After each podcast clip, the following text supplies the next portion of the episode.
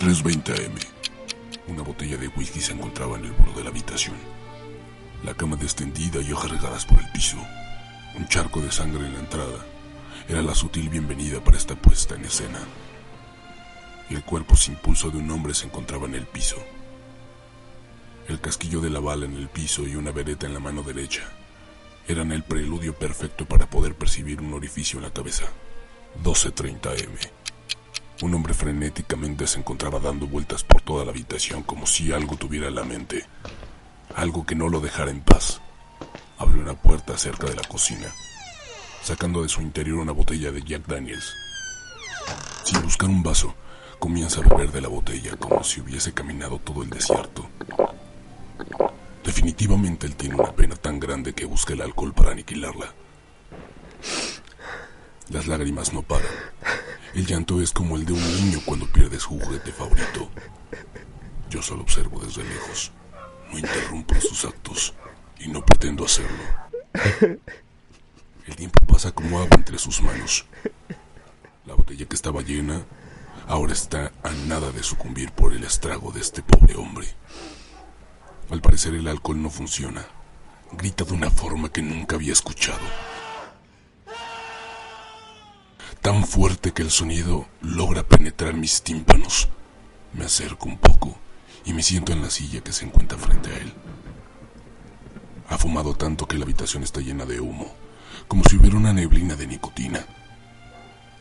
Observo cómo el último cigarro comienza a agonizar de igual manera que su vida de este pobre hombre. El humo se volatiza. No puedo hacer más que verlo. Como de una manera paulatina cae en la locura y desesperación.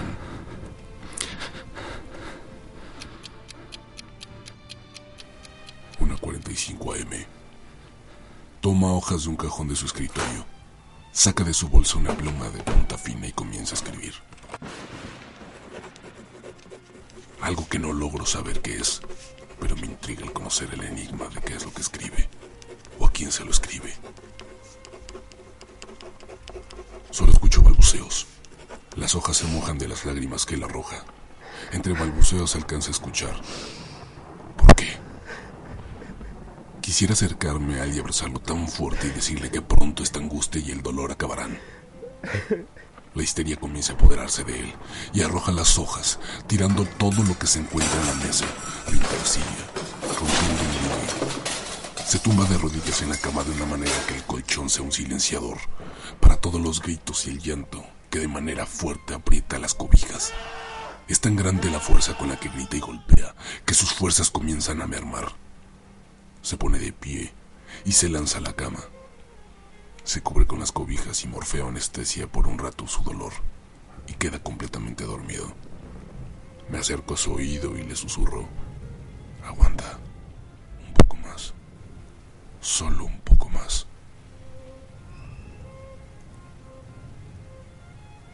...2.30 M.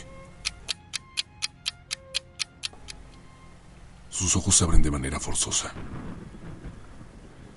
La mirada que tiene es solo un presagio de lo que quiere hacer. Nota oscuridad en su mirada y hartazgo en la vida.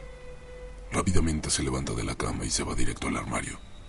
Tira la ropa y cuantas cosas se le cruzan en el camino. De del armario saca una caja negra con un candado. Del bolsillo saca una llave que abre esa caja. Una vereta automática es el contenido de esta caja. Comienza a cargar el arma con una sola bala. Él sabe que no necesita más. Sabe lo que quiere y lo que ya no quiere. Él ya no quiere vivir y lo que se quiere es morir.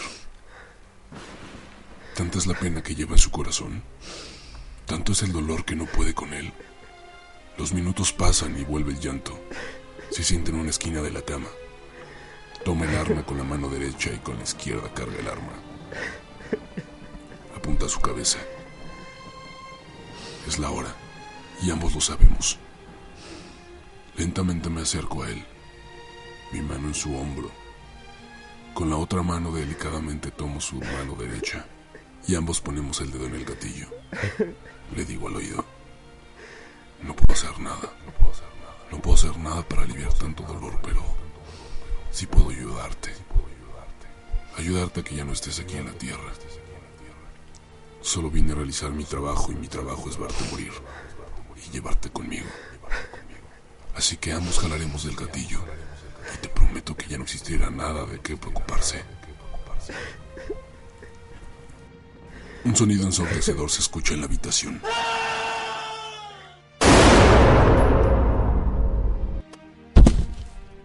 El cuerpo cae al suelo y el silencio se apodera de todo el lugar. La luna fue testigo de aquel trágico final. Un pequeño rayo de luz ilumina el cuerpo, como si la luna estuviese de luto. Y yo me disuelvo en la oscuridad de la noche.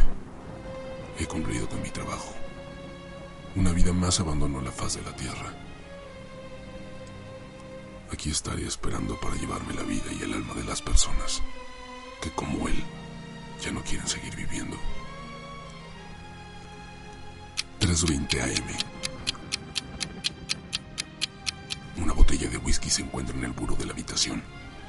La cama extendida y hojas regadas por el piso.